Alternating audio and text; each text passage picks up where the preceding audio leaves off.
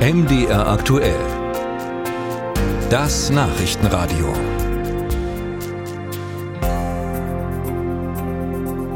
Der Anschlag auf die Nord Stream Pipelines im September 2022 war eine Zäsur.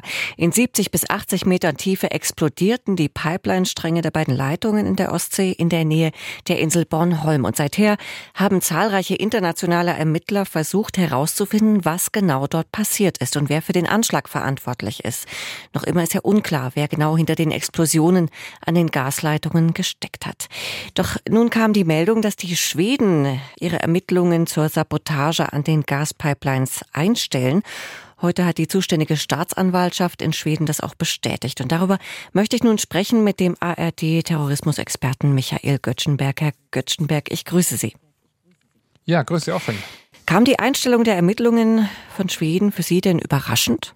Ja, ein bisschen schon, muss ich sagen. Äh, ich hatte das zum jetzigen Zeitpunkt nicht erwartet. Äh, die Begründung ist ja, dass die schwedischen Ermittler ähm, festgestellt haben wollen, dass äh, Schweden an diesem Sabotageakt ähm, oder schwedische Staatsangehörige daran nicht beteiligt gewesen seien.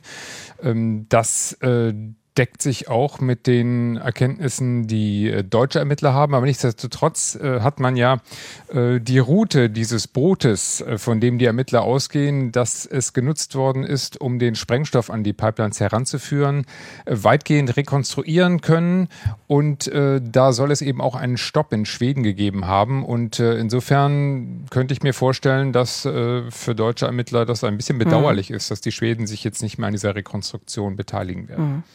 Was genau bedeutet diese Entwicklung nun für die Ermittlungen des deutschen Bundeskriminalamts und der Bundespolizei? Es heißt ja auch, sie könnten eventuell sogar davon profitieren.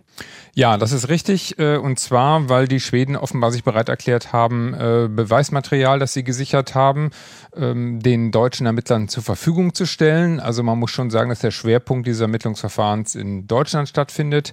Äh, durch den Generalbundesanwalt. Äh, da geht es zum Beispiel eben um äh, geborgenes Material vom Meeresgrund, Teile der Pipeline, an denen sich Sprengstoffspuren befinden. Das kann man dann abgleichen mit eigenen Erkenntnissen. Ich gehe aber nicht davon aus, dass die Schweden jetzt Beweismaterial haben, das das deutsche Ermittlungsverfahren auf völlig andere Füße stellt. Hm. Was ist denn derzeit zum Stand der Ermittlungen bekannt?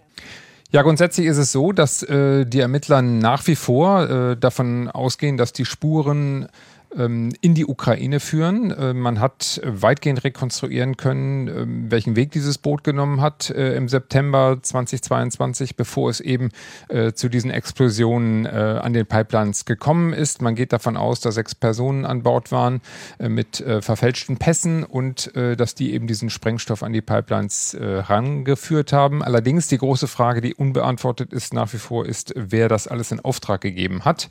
Diese Personen können in der Ukraine sitzen, können aber auch woanders gesessen haben. Und das ist nach wie vor äh, natürlich die entscheidende Frage, die unbeantwortet ist.